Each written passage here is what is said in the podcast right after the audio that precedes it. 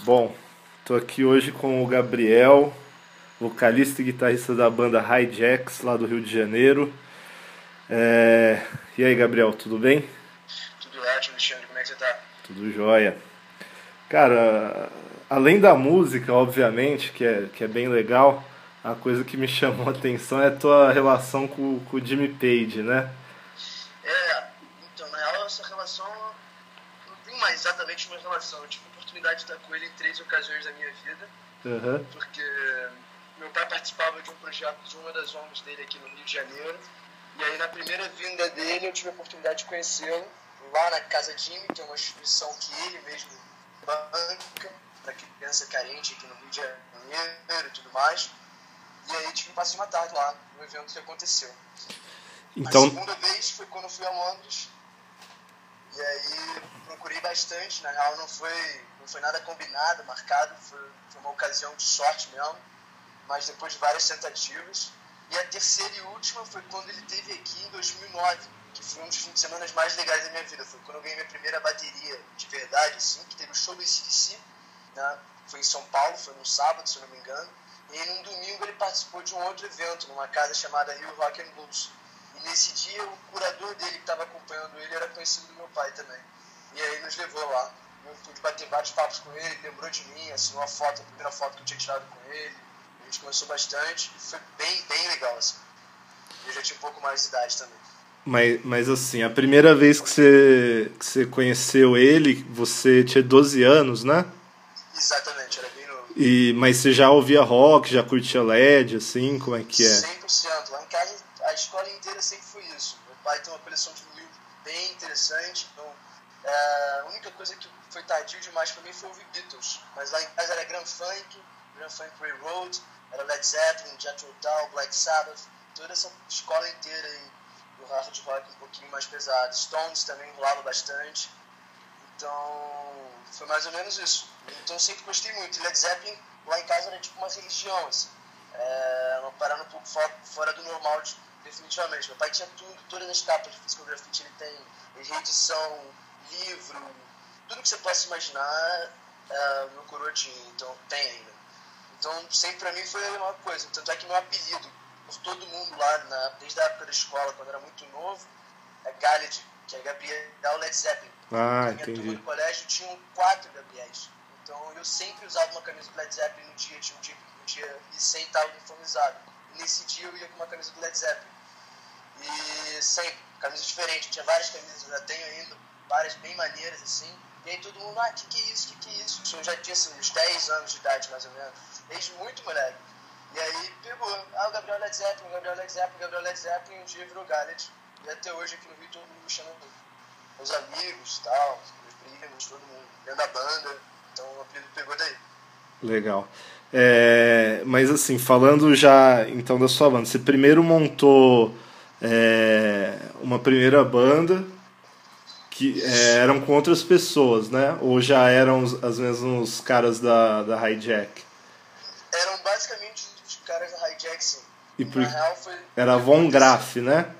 Isso. O meu instrumento principal, na realidade dos fatos, né, é a bateria. Eu sou baterista. né? É, comecei com a bateria. Desde- Uhum. Minha primeira bateria eu tinha 8 anos, era uma bateria bem pequenininha, assim, da ADA, e eu fui com ela até os 15. assim. E o Roloff, que é o baixista da Hijack, ia precisando de baterista, me chamou pra tocar. E a gente é amigo desde, sei lá, desde sempre, assim. A gente é amigo mais de 12 anos. A gente fazia natação junto, morava um do lado do outro, aquela coisa cafona de classe média do Rio de Janeiro. Uhum. Então, era sempre os programas juntos. E aí ele falou, cara, tô precisando de um cara pra tocar bateria. Eu tocava em outra banda, eu tocava na banda do irmão do baterista da Hijack. Era uma banda meio punk, meio, uma coisa meio assim. Eu nunca fui muito do punk, né? Mas ele, o Gabriel, que era irmão do Rafa, tocava, o nome da banda era Overdrive. E aí me chamaram pra montar essa banda, que foi a Von Graff. E nela tinha o Secato, que é o guitarrista da Hijack também, o Roloff, que é o baixista da Hijack, e eu tocando bateria. E o Gabriel Salviti, que era o cantor, que depois largou, não quis mais seguir. E aí a gente chegou a gravar, fez um disco, do qual eu não gosto muito. Eu não participei muito também das composições, também não sabia tocar outro instrumento. Foi daí que me motivou a tocar piano e depois pra guitarra, para poder compor. Então, a gente gravou no, com o Pedro Monerá, junto com o Pedro trabalhando Cassim na época. Então foi gravado no estúdio do Cassim aqui no Rio, que fica ali na Audio Rebel, no segundo andar da Audio Rebel. E o Cassim acompanhava, ele estava lá com a gente, mas na real quem produziu o disco foi o Pedro Paulo Monirá. E foi muito legal, assim, foi uma experiência bem boa. Assim. Foi na mesma época que o Erasmo Carlos estava gravando com o Cassim alguma coisa lá, a gente teve a oportunidade de conhecer o Tremendão, foi bem maneiro. Então, não, não vou esquecer disso. E com o tempo passando, eu falei, cara, eu quero fazer outro som. A Von Graff era bem aquela coisa, comecinho de Stones, aquela coisa de bem Beatlesão, as melodias mais, mais coisas, guitarrinha mais limpa e tal. E eu falei, cara, eu vou fazer um novo lance. quis fazer em inglês também. Uhum. Eu sempre escutei música em inglês, de, de banda brasileira, foi muito restrito para mim. Eu escutei muito Mutantes depois de um tempo, gosto muito de Cachorro Grande, escutei algumas coisas da Peach Júpiter Maçã foi vir depois também, mas na época eu não conhecia.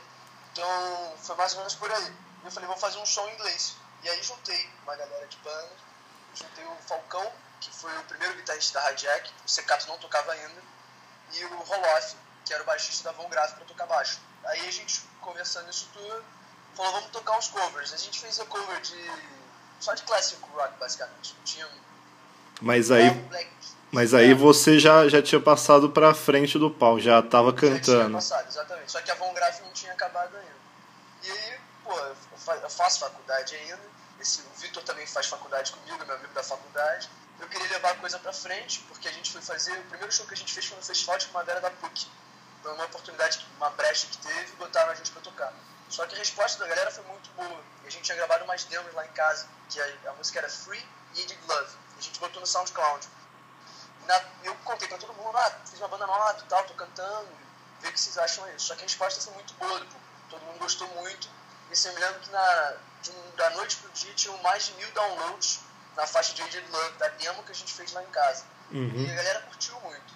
E eu falei, cara, então acho que talvez esse som dê pra rolar, acho que a galera gostou e tal, vamos botar pra frente. Depois de um tempo, o Victor foi criando umas dificuldades para continuar na banda, sabe, aquela coisa, ah, não vou faltar prova, não vou faltar aula, não vou fazer isso, eu até entendo, assim.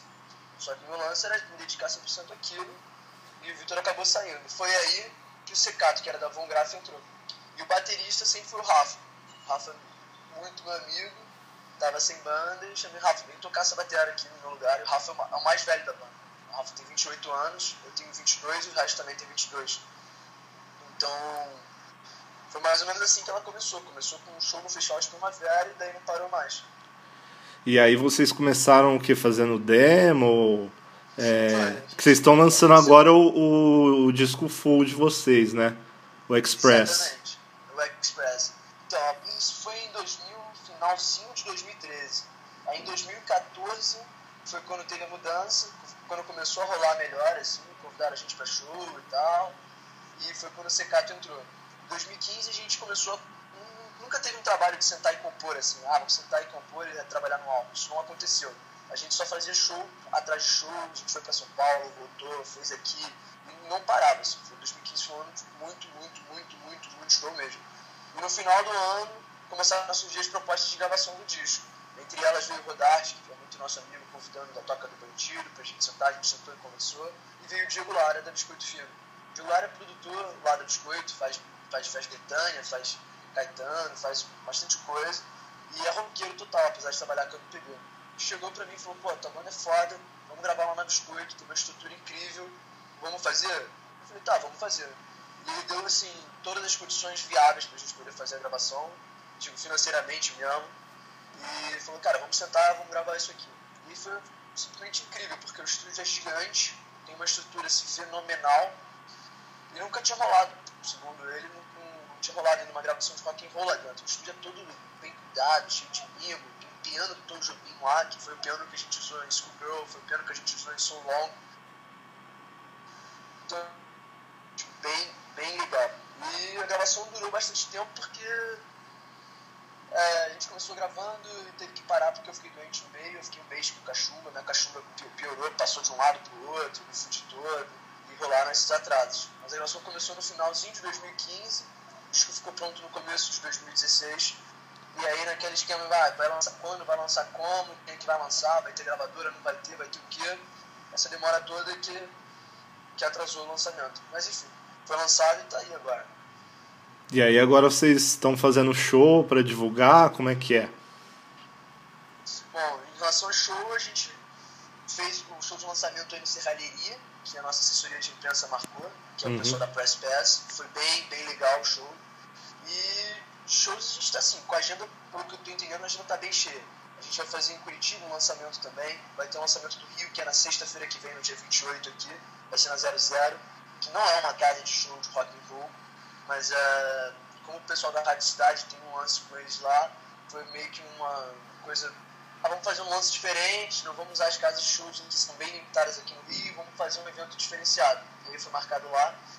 E a gente vai fazer agora, começo de novembro, com o Gross, da Cachorro Grande, uma tourzinha com ele aqui no Rio. Então vai em Niterói, vai Petrópolis, vai Volta Redonda, vai fazer aqui no Rio, depois faz aí em São Paulo também.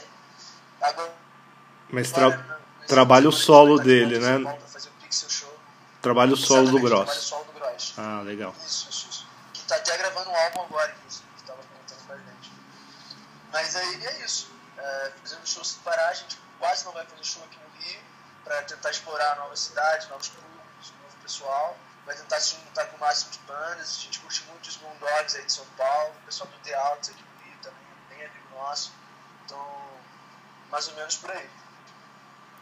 Cara, é, desculpa voltar um pouco no, no, no Jimmy Page, é, mas assim, falei no começo relação e você explicou que na verdade você teve três encontros com ele, mas tipo a sua relação sentimental com ele, assim, né? Porque eu sinto que, que você é, fez questão de ir atrás dele, né? As três vezes, assim. É, imagino que seja uma pessoa importante musicalmente para você, assim, é alguma coisa no sentido, pô, como é que o, que o Jimmy Page faria isso, tal? É, é isso ou, ou é, qual a importância dele do LED para você, para a banda, assim? Ah, então, é até um pouco curioso, assim.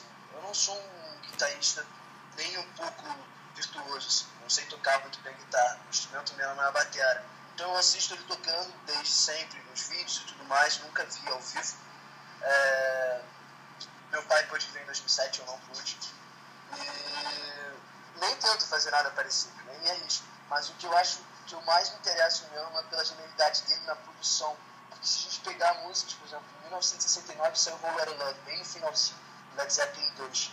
Você para pra pensar que tudo que tinha naquela época que estava saindo naquele ano, a música é um caso à parte, em termos de sonoridade, em termos de arranjo. Se você parar para pensar, uma música que tem basicamente um riff que acompanha a música inteira, uma viagem no meio, aquela psicodelia. A psicodelia, para mim, não é, não é um grande lance. O grande lance é como é que aquele som dançante, naquele compassinho bonitinho que ele é, como é que o cara bolou aquela coisa toda. Porque o Led Zeppelin foi fundado com o Jimmy Page, né? O Jimmy Page saiu do Yardbirds, ele chegou e foi atrás. Aí tinha o Peter Grant, que era o empresário dele, grande amigo dele, irmão dele, então, esse lado do cara, dessa mágica que o cara bolava, é que eu me interesso mais. Como, ao mesmo tempo, ele era um guitarrista, um produtor, um produtor de estúdio, tudo. Então, é isso que eu acho mais interessante.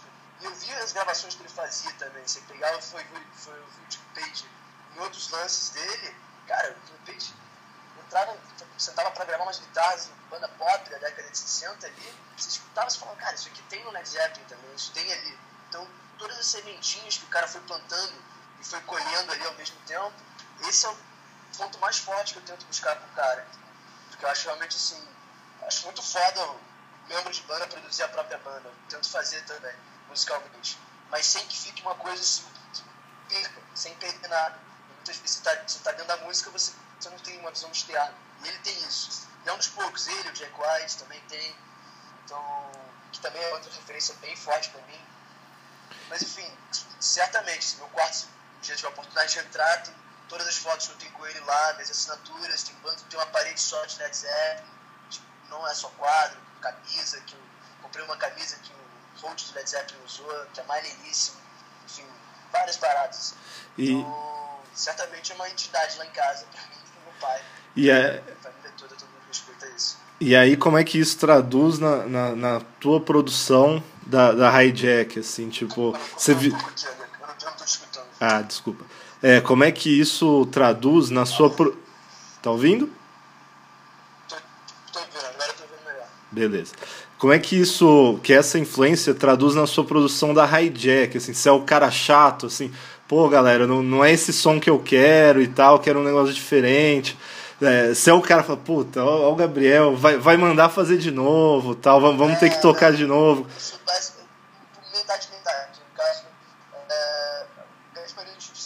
e curioso como é que eu os fiz, né? Porque como eu não tenho, eu não sei assim, é, sério isso que eu tô falando. A gente entra pra tocar e eu fico, cara, não sei o tom da música que a gente tá tocando, não entendo nada disso. Uma parte que eu não sei fazer. Então, mas assim, todos o arranjo e tal, tudo foi meio que bolado comigo. E fazer de novo, mais ou menos, porque eu acho que todo mundo na Radiac é muito chato. O Rafael, como baterista, ele é o cara mais crítico bateria do mundo, com ele mesmo. Ele fala: não, vou fazer de novo, tem que gravar, o baixo não tá gravado, a coisa não tá bonita. O Secato tem toda ali a delicadeza dele de fazer o solo, pensar e tal, as guitarras, aquela coisa. E o Roloff, como baixista, é o melhor baixista que eu já vi na minha vida, sério, sem eufemismo. O cara, o cara é focado o tempo todo. Ele é o cara do estúdio que chega e fala: não, cara, tá, tá, tá um detalhe do detalhe tá errado. Vamos fazer de novo. Então é isso. Então todo mundo na Radex cobra muito, não tem muito essa do seu chato. Assim. Eu sou chato porque quando eu acho que tem que ser de um jeito, eu acho que eu vou até o final, até que me provem que, que tem uma maneira melhor de fazer. Mas é, a coesão da banda é incrível nesse, nesse aspecto. Todo mundo sempre quer fazer o melhor, ninguém é preguiçoso, não tem aquela, não, deixa pra lá, já acabou a hora aqui. Não, todo mundo, não, vamos fazer, vamos fazer, vamos fazer, sem preguiça e com determinação. Isso é que eu mais gosto na banda. Então, não tem essa do mais chato. Você uhum. arrumou uns caras tão é, detalhistas é. quanto você, assim, que. Sim, certamente. Pô, legal. Certamente. E o mais interessante é que cada um busca fontes diferentes. O Roloff é o único cara da banda. O único não, desculpa. Ele é o cara da banda que mais tem conhecimento de música nacional. Tipo, o MPB mesmo, eu digo. O cara conhece tudo, de Gal, Betânia, Gil, Caetano, todo mundo da bossa, jazz brasileiro, tudo. O cara conhece tudo disso. Não tem uma parada que você fale de composições nacionais boas do MPB que ele não conhece. Ele toca, ele toca viola caipira, ele toca violão de nylon, essa porra toda. O Secato já é um cara que vai funk, soul, jazz todo americano e tudo mais, ele saca muito. E o Rafael é a figura mais curiosa da banda, porque o Rafael é o cara mais moderno, apesar de ser o mais velho. Então, ele escuta desde o hip hop da Rihanna até, sei lá, Barbara Stein, aquela cantora pop de 50. Uhum. Então, mas é muito engraçado, que volta e meia ele chega com a gente com as músicas eletrônicas, apresentou álbum Jake, que eu não conhecia, essas bandas mais modernas, tipo Libertines e tudo mais. Tudo isso é com o Rafa. O Rafa que traz essas coisas pra banda. Então, é bem interessante essa dinâmica. Eu sou o cara do classic rock total, assim, da quebradeira que a gente conhece. Então, isso funciona muito bem, eu acho muito legal. As pessoas vêm falar, pô, no disco vocês teve uma batida eletrônica. Foi uma briga dentro da banda essa batida eletrônica. Eu não queria essa batida, o Rafael queria a batida, no final acabou tendo, na Soul Long.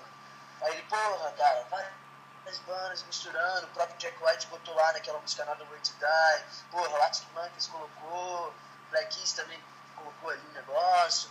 Para de ser chato, para de ser careta, vamos, vamos quebrar um pouco essa barreira. Cachorro Grande está lançando agora disco de também com uma outra pegada, Kasabian lá na Inglaterra fazendo uma sonzeira também diferente. Então tem essa dinâmica de banda, cada um buscando referência diferente e tentando somar para ficar legal. E isso eu acho bem foda, assim, no final eu acabei gostando da batida eletrônica, não reclamei tanto assim. Mas o que, que você acha aí, falando do, do, do do, do cachorro, você ouve, é um negócio que você curte, assim, ou você fala, pô, podemos até usar aqui, mas não é minha praia e tal? Kasabian, eu escutei Kasabian, eu gosto de escutar as bandas na ordem, que eu não conheço. Então, quando eu peguei pra ouvir Kasabian, eles estavam no terceiro álbum, que eu acho que é aquele nome The Last Rider, Puppets, não sei o quê, aquele nome estranho. E eu pirei no primeiro álbum do Kasabian, assim. Eu escutei aquilo e falei, cara, mudou minha vida. Foi tipo quando eu escutei Oasis. Eu só acho que sou um dos únicos da banda que curte muito. Eu gosto bastante de pop. E aí, eu, quando escutei Kasabian, eu fiquei alucinado, assim. O disco inteiro é bom. Aquele primeiro disco Kasabian da, da capa preta, assim, então, porra, aquele disco é foda. Daí eu fui pro segundo, que também segue a mesma linha. O terceiro também. O segundo é o Empire, engano. E aí eu falei, cara, foda, gostei muito. E aí veio o último do Cacênio, que foi total, um eletrônico aço, assim como veio a Cachorro Grande com o Eletromod e o Costa do Marfim. Mas sim, eu curto bastante. A Cachorro Grande eu estranhei mais quando eu vi, porque a Cachorro Grande pra mim levantava aquela bandeira do rock and roll que pouca gente levanta aqui no Brasil, cantando em português, sabe? Uhum. Eu valorizo muito isso. É não me arrependo de ter uma banda que cante inglês, não. Isso é um assunto até bem delicado. Mas a Caixa Grande, cara, quem mais fazia? Quem mais botava ali um terninho dos Stones? Quem mais subia no palco e fazia aquilo lá? É bem difícil ver. Porque nós temos o The Bodies, que é uma banda foda também, que é um caralho brasileiro fazendo rock and roll. Tem a Beat, tem bastante gente. Mas a Cachorro Grande pra mim era aquele ícone. Quando lançou aquele eletrônico, eu falei, opa, o que tá acontecendo? Mas depois, ouvindo com calma, eu achei moderno, achei foda e que não deixa de ser rock. Aquilo ali não deixa de ser rock. Se você ouvir Eletromod, o próprio Eletromod tem umas referências assim, que nitidamente as guitarras do Glass são músicas mod da década de 60. Um timbre moderno, diferente, robusto, uma batida eletrônica, velho. E é muito legal. E depois que eu vi ao vivo, eu fiquei assustado. Assim. Eu vi lá no, no Cine Joia, eu falei, caralho, os caras estão fazendo mesmo. Um boizinho com um clique atrás, com os disparos, descendo pau na bateria dele. Aquilo foi muito foda. Eu achei muito maneiro. Então eu gosto, assim, gosto bastante até. Legal. E, e, vocês têm um clipe já também, né? Que tem um clima sim, bem, bem, bem bitomania, né? Vocês correndo lá é, pro, pelo rio sim, e tal. Sim, sim, sim. Rola um pouco isso. Esse clipe foi feito com o Rafael de Holanda, que é um amigão nosso, tem uma produtora de vídeo aqui chamada Amsterdã. E eu falei, pô, Rafa, vamos fazer um vídeo diferente, cara. É, eu queria uma coisa dinâmica, eu queria coisa correndo, eu queria uma agitação. E aí ele veio com essa ideia de bolar da gente porque a gente gosta muito desse lance dos anos 70, que é uma coisa muito forte, cara. Não tem jeito. Os anos 60 e os anos 70 são muito, muito marcantes. Mudaram tudo. Pode falar que os 80 mudaram também, 90 mudaram. Não, mas não é igual, na minha opinião, como a revolução que aconteceu no final de 60 e aconteceu em 70. Isso, você vê isso nas bandas de hoje em dia. Você vai ver uma banda de rock hoje em dia, você olha os caras ali, você quer ver o Ricky Baker, você quer ver o Ampeg grandão, você quer ver uma bateria da Ludwig. Isso tudo foi esse visual esse formato foi criado pelos Beatles na década de 60 e 70 e a gente copia até hoje. A primeira banda de rock que a gente imagina foram esses caras. Então, voltando ao clipe, a referência foi essa, da gente chegar e estar tá sentindo o próprio show nosso na década de 70. Então, foi mais ou menos isso. A ideia do clipe é essa daí. Né? Então, é isso. Não, não sei muito o que falar mais. E o, no, no clipe. Muito legal fazer filmagem. No clipe também você, você aparece cortando o cabelo. Foi a partir dali que você assumiu esse visual meio rockabilly ou já, ou já tinha? Ah, esse visual é engraçado. Assim, eu tive, uh, quando eu era muito novo. Ei, travou aqui.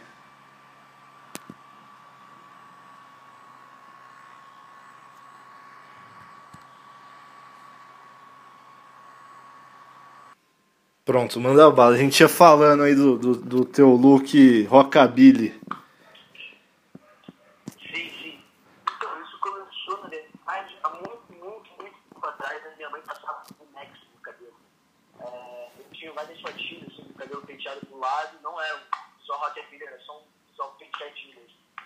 E eu tinha o cabelo grande assim, dos 15 até os 20, o cabelo enorme.